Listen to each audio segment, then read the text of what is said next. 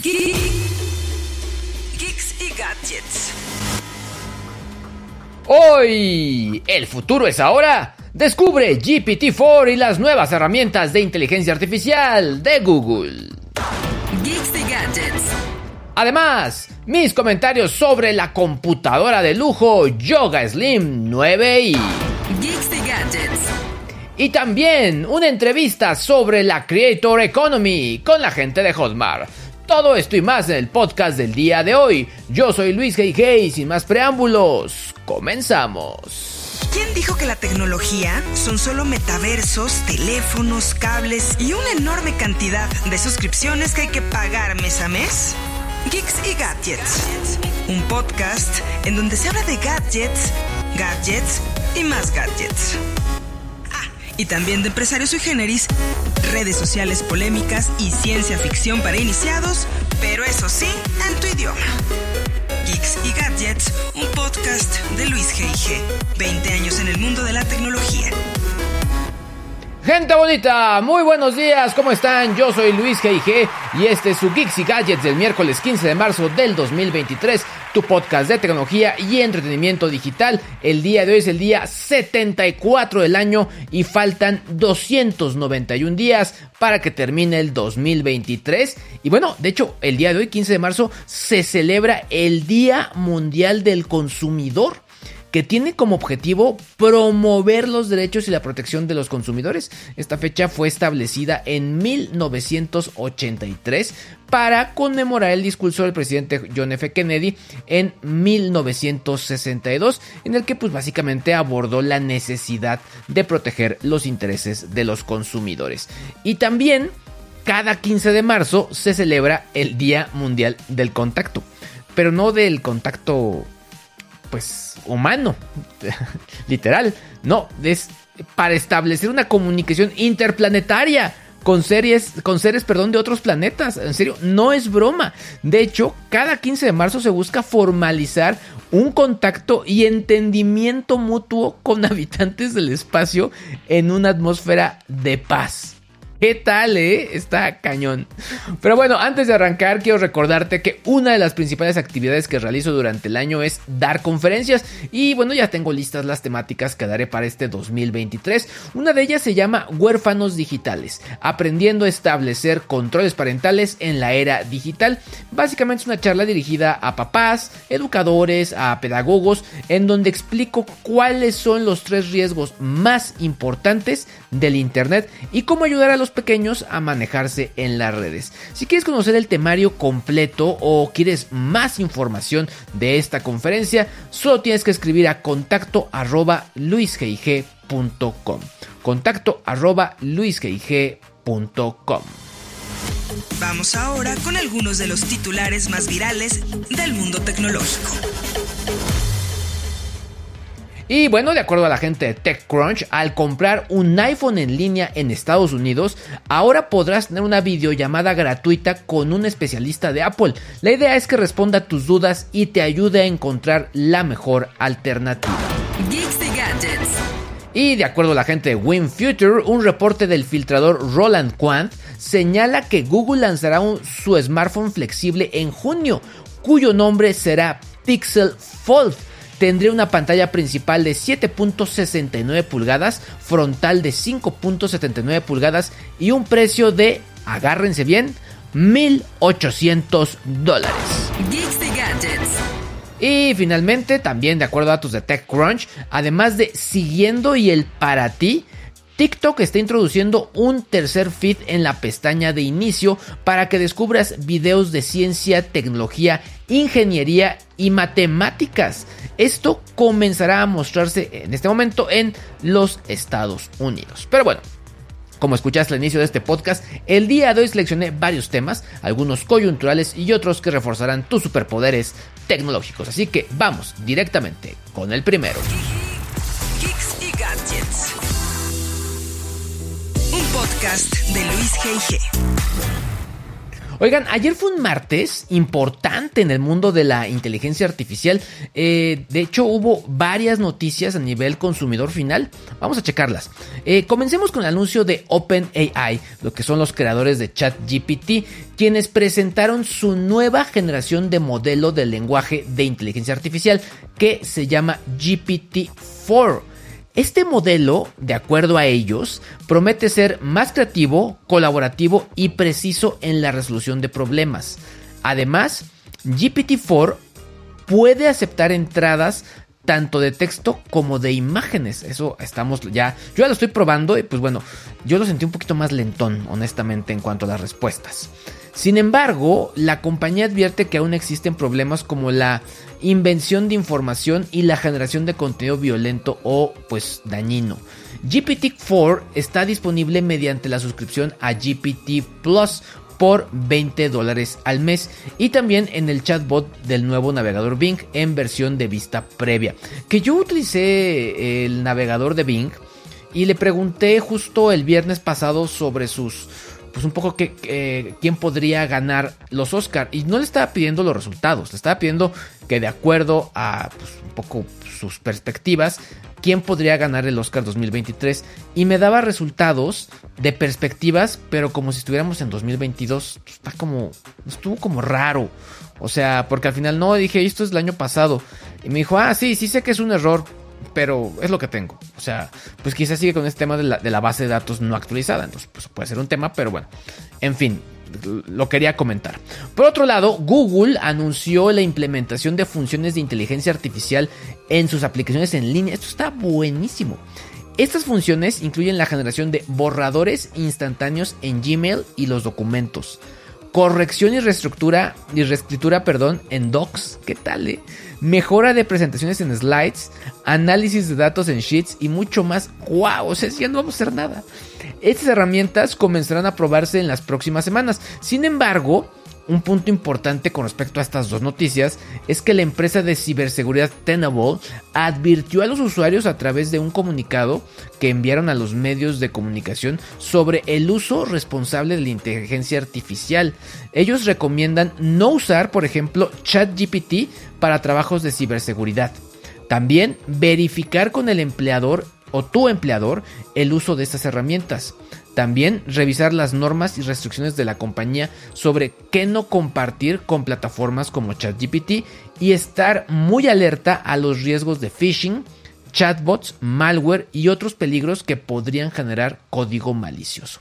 Y bueno, si estás suscrito obviamente a este podcast, te voy a estar informando oportunamente de todos estos peligros.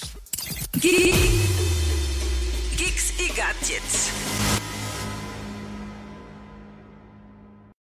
Me agarraron ya probando esta computadora, es una Lenovo Yoga. El modelo es Slim 9i. Eh, el día de ayer la instalé, actualicé todos los drivers, todo lo que venía y me ha gustado eh, en general. Eh, llevo poco tiempo evaluándola, pero creo que la parte de la pantalla táctil que pues digo permite hasta esta configuración, moverla en ese sentido, los materiales, está padrísimo, chequen, chequen el material, se ve súper bien. Aparatos pues muy bien, como escucharon, eh, tengo en mis manos la computadora Lenovo Yoga Slim 9i. Pero obviamente, pues lo que, los que ya me están viendo en YouTube saben a qué me estoy refiriendo. Los que me están escuchando, pues creo que va a ser muy importante describir esta computadora. Aquí ya la tengo.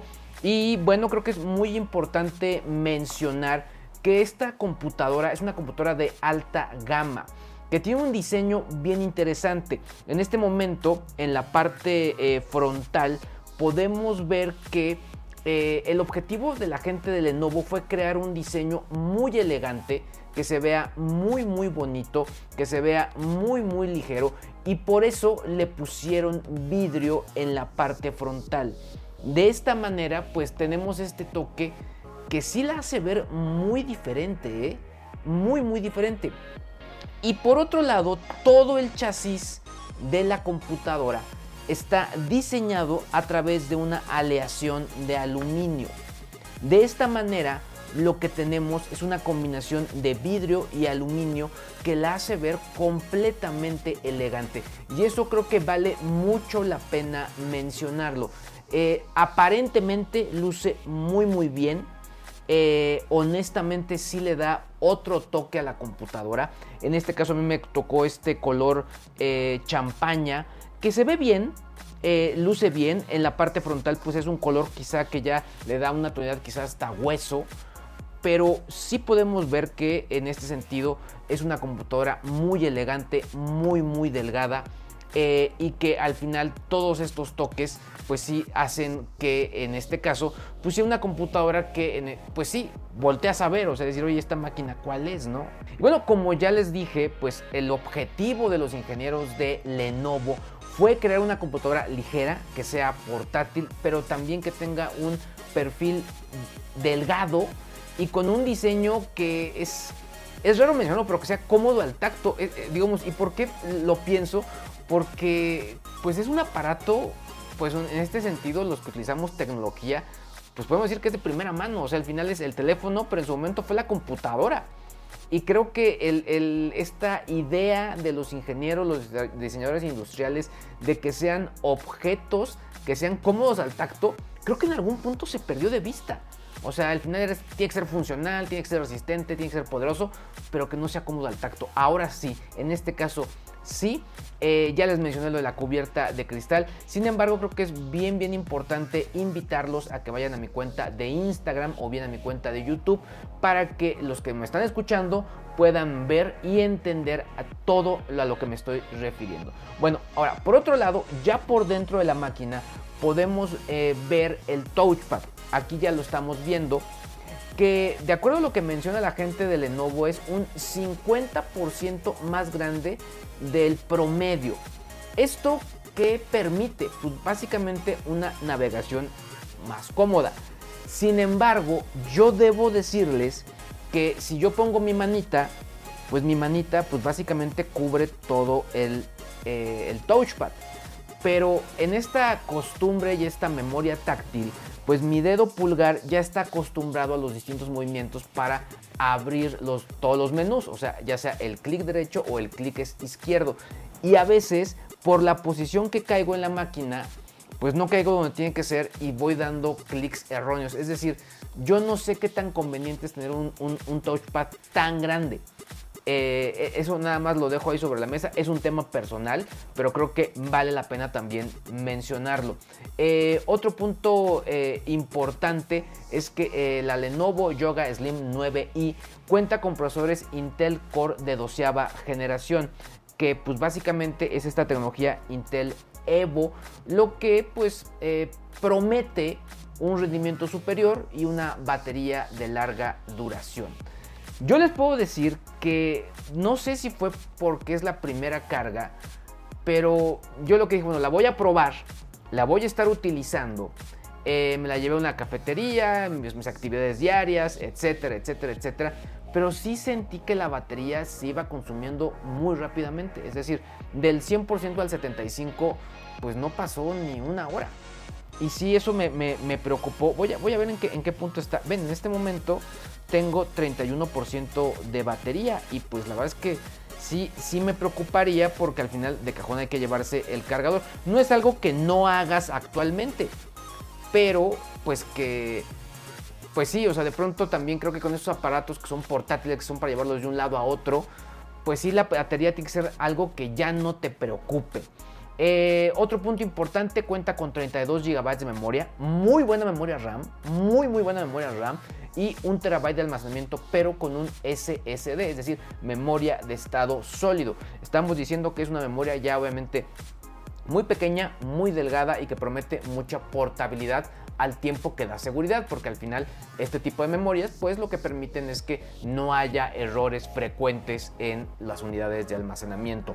Eh, en este sentido, ya en conjunto podemos decir que está en promedio entre 1.3 y 1.4 kilogramos. Estoy viendo especificaciones de varios lados y, dicen no peso 1.2, no peso 1.3, bueno, pongamos en promedio 1.3 kilogramos, que es básicamente eh, y pues bueno, sí se vuelve muy, muy ligera para llevar de a un lado a otro. No es una computadora pensada quizá para gamers, pero quizá para unas ediciones de video sencillas no creo que dé ningún problema. Eh, creo que por el tipo de procesador y por la memoria RAM sí podrías trabajar para, no sé, quizá corregir algún video, estar editando un audio, algún tipo de procesamiento o bueno, un Excel con muchísimas macros sí podría jalar sin ningún problema, sin que tengas algún error. Eh, creo que también vale mucho la pena mencionar el tema de la pantalla. La pantalla es una pantalla eh, de esta Yoga Slim 9i, es una pantalla OLED Pure Sight de hasta 4K. Eh, esto cuenta con una tecnología Display HDR 500 True Black. Que, bueno, ¿qué es lo que significa toda este, esta palabrería? Bueno, promete una calidad de imagen con una tasa de refresco de hasta 90 Hz y una respuesta de un milisegundo, es decir, buena para consumir contenidos muy muy buena para conseguir contenidos. Eh, de hecho yo estuve probando esta pantalla con algunos de los videos que utilizo para probar pantallas y se ve muy muy bien, ¿eh? la calidad, la textura, la profundidad que da eh, eh, los colores muy muy realistas. De hecho, creo que en algún punto hasta lo mencioné. O sea, no eh, creo que sí, quizá faltaría quizá una, una, calibración de la pantalla.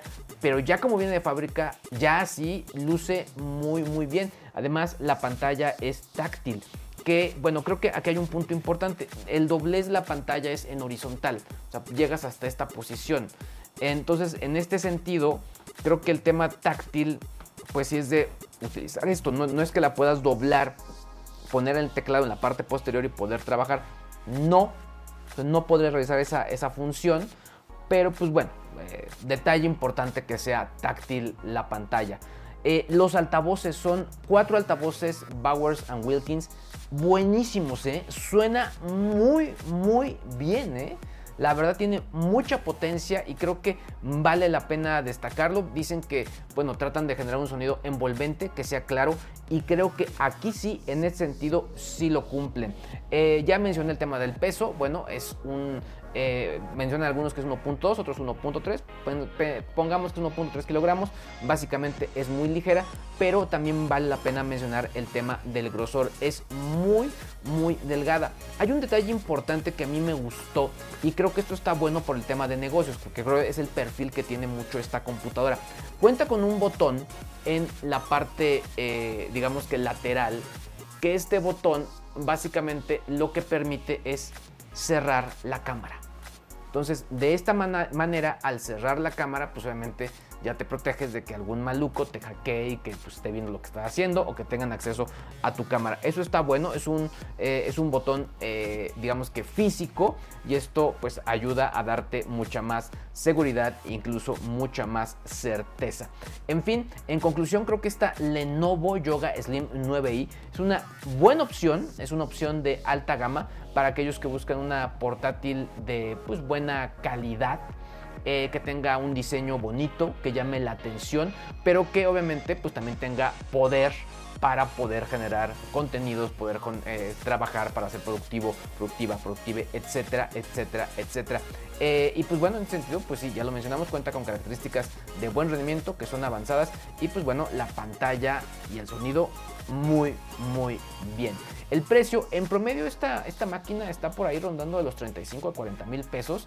Eh, así que, pues bueno, es un producto, sí, de alta gama. Y creo que, pues bueno, si estás buscando un producto con esas características, esta Lenovo Yoga Slim 9i puede ser tu alternativa.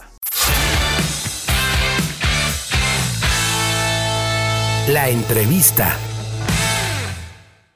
La verdad, desde que yo arranqué haciendo redes sociales hace como unos, jole, unos 17 años, jamás pensé que todo lo que sucedía en ese momento pues generaría tanta chamba, tantos proyectos, tantos nuevos nombres.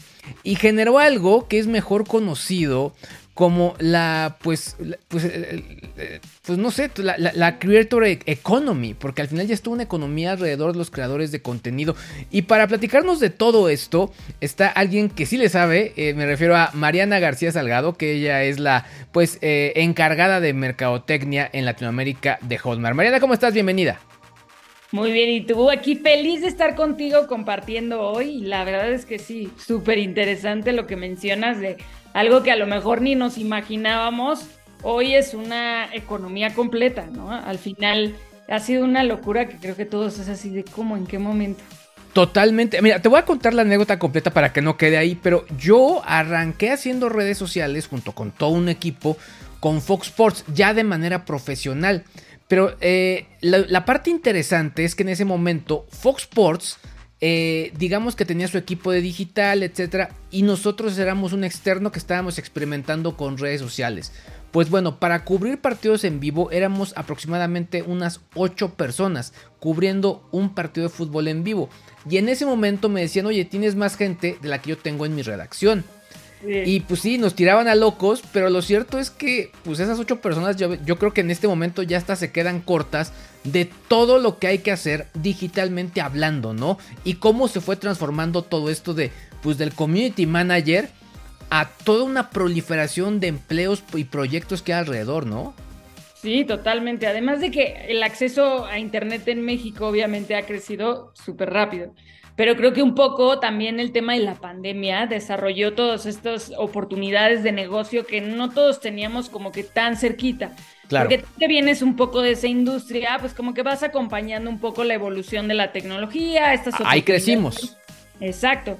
Pero para toda esta gente que se mueve fuera de nuestra industria, creo que es interesante cómo en la pandemia todos volteamos a ver órale, ¿y ahora qué hago? Porque si esto 15 días y ya me tienen aquí más de un mes, pues tengo que resolver, ¿no? Y ver qué otras cosas voy implementando para poder pues traer el pan a mi casa. Creo que justo un poco lo que se desencadenó de esto es que la Creator Economy hoy sea una de las más fuertes. Oye, si le pusiéramos una definición de, pues, de, diccionario, un poco para que, pues, ahora sí que después de ahí ya partamos bien, bien, ¿cómo podemos definir a la Creator Economy? Básicamente, eh, como nosotros lo vemos, es la Creator Economy es esta industria que se dedica más a avala la profesión de los creadores de contenido, ¿no? Esto, esta industria, básicamente, ahorita te puedo decir varios, pero los influencers forman parte de la Creator Economy tú como periodista formas parte de la Creator Economy, ¿no? Toda esta parte de eh, los productos digitales, la generación de contenido que se vuelve algo que puedas monetizar, es todo lo que va alrededor de, de la Creator Economy. La economía creativa en sí es justo toda esta parte creativa, volverla una profesión de verdad. Oye, ¿y qué tan grande es y cuánto vale? No, hombre, la, la, economía creativa hoy alrededor de, emplea alrededor de 30 millones de personas en todo el mundo. O sea, básicamente representa aproximadamente el 3% del PIB a nivel mundial. Oye, Mariana, ¿tú ubicas a Paquita Salas? Claro. Ah, no sé si viste ese capítulo donde Paquita Salas le dice, oye, es que vamos a hacer a grabar un video con unas aguas, ¿no? Y le dice, ah, ya las tienen de patrocinadores. Y dice, no, no, no, lo estamos haciendo para que los de la competencia vean como si ya nos estuvieran patrocinando, ¿no? Entonces, pues un poco, pues todo lo que se fue transformando y también aquellos, eh, aquellos empleos tradicionales que ahora se adaptan a todo este rollo. O sea, un poco tenemos ahora productores de imagen, productores de foto, productores de video, eh, vestuaristas, maquillistas, que están enfocados a la creación de contenidos en digital. Sí, o sea, y creo que es algo que ya no va a parar. O sea, al final, justo como Paquita Salas, ¿no? Vas buscando los hacks para ver de qué manera te vuelves atractivo.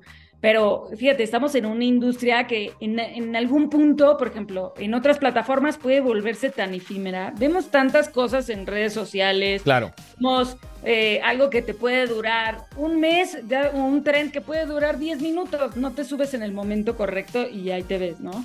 Y un poco eh, de lo que creo que vamos a profundizar es sobre los productos digitales, que no solamente es algo que se vuelve mm, tangible, sino que no es tan efímero y puede darte para buen rato. Ah, eh, justo te escuchaba y en algún momento platicaba con un muy buen amigo, un, DJ, Choc Pereda, y, me lo decía, esto me fue hace muchos años, me decía, Oye Luis, es que tú seguramente no le dijiste a tus papás, oye, yo quiero ser blogger de grande. Yo tampoco le dije a mis papás, oye, yo quiero ser DJ de grande. O sea, fueron cosas nuevas que conocimos y que nos integramos y que ahora pues nos dedicamos a eso. Pero ahora justo eh, eh, escuchándote y, recordando esta anécdota, pues, o sea, sí pienso que pues todos aquellos pues chavitos que dicen quiero ser influencer, quiero ser youtuber, pues no están tan alejados. O sea, eh, creo que el, rollo también es como que, qué confianza le damos a los papás para, para decirles, oye, si esto puede ser tangible y si puede ser realmente algo para varias personas, no únicamente para ciertas. Claro, no, y déjame decirte algo, o sea, creo que se vuelve complicado explicar qué es lo que haces o que se vuelva, no, o sea, voltear y decirle a tu mamá, mamá, es que voy a ser influencer, porque no tienen claro a lo que puede llegar, ¿no? Claro. O sea, creo que, y más porque estás haciendo, normalmente cuando la gente hace lo que le apasiona, lo que le mueve literalmente el corazón, normalmente la dudas porque es así de que como voy a dejar mi trabajo Godín por hacer algo que realmente puede hacer algo más y es lo que me apasiona en la vida. Sí, o sea, al final creo que se vuelve difícil de explicar porque normalmente tienes un trabajo común y corriente, vas de 8 a 8, ¿no? Y al final, a veces ser influencer o hacer productos digitales ni siquiera es de 8 a 8, es 24/7. Exacto, claro, trabajas más a veces. Estas son las palabras o frases más mencionadas en las redes sociales durante las últimas horas. Los trending topics. Y bueno, arrancamos con Haaland porque convirtió el día de ayer 5 de los 7 goles que anotó su equipo ante el Leipzig. Como ven. También, como ya lo mencionamos al inicio, GPT-4 porque fue presentado justo por la plataforma OpenAI. Geeks Gadgets. Y finalmente Canelo porque este eh, boxeador se enfrentará a John Ryder en el estadio Akron en Guadalajara el próximo 6 de mayo. Y porque no solo de gadgets vive el geek, esto es lo que hay más allá de la tecnología.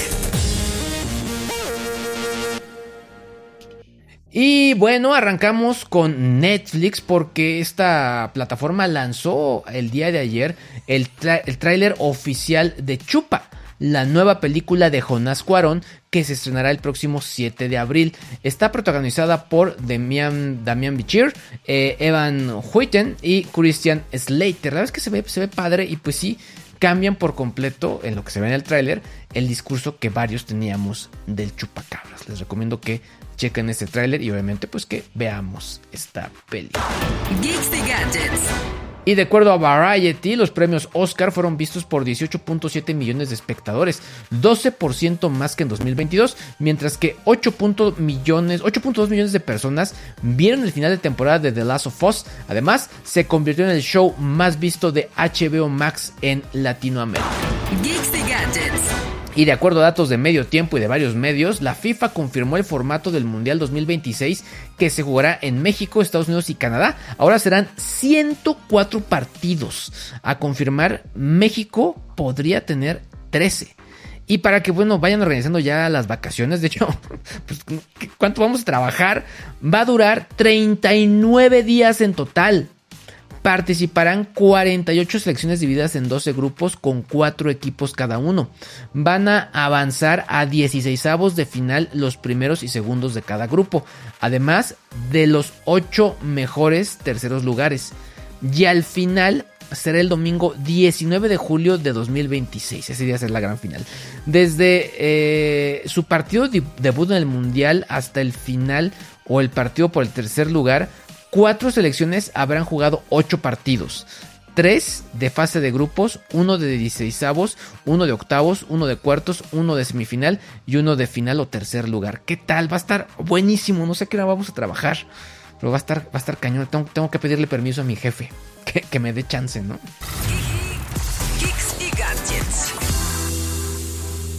Un podcast de Luis. Oigan, llegamos al final de este podcast, pero estuvo larguito, estuvo larguito, pero bueno, no podemos, eh, no, no me puedo despedir sin antes agradecerte a ti por llegar hasta este punto, por suscribirte a este podcast en Spotify o Apple Podcast y por regalarme ahí mismito 5 estrellas. También por verlo en YouTube, dejarme un comentario y suscribirte a mi canal. Con esto te recuerdo que me ayudas mucho, muchísimo a llegar a más y más y más personas. Yo soy Luis GG y aquí como siempre, continuamos. Bye bye. Lástima. Pero este episodio terminó.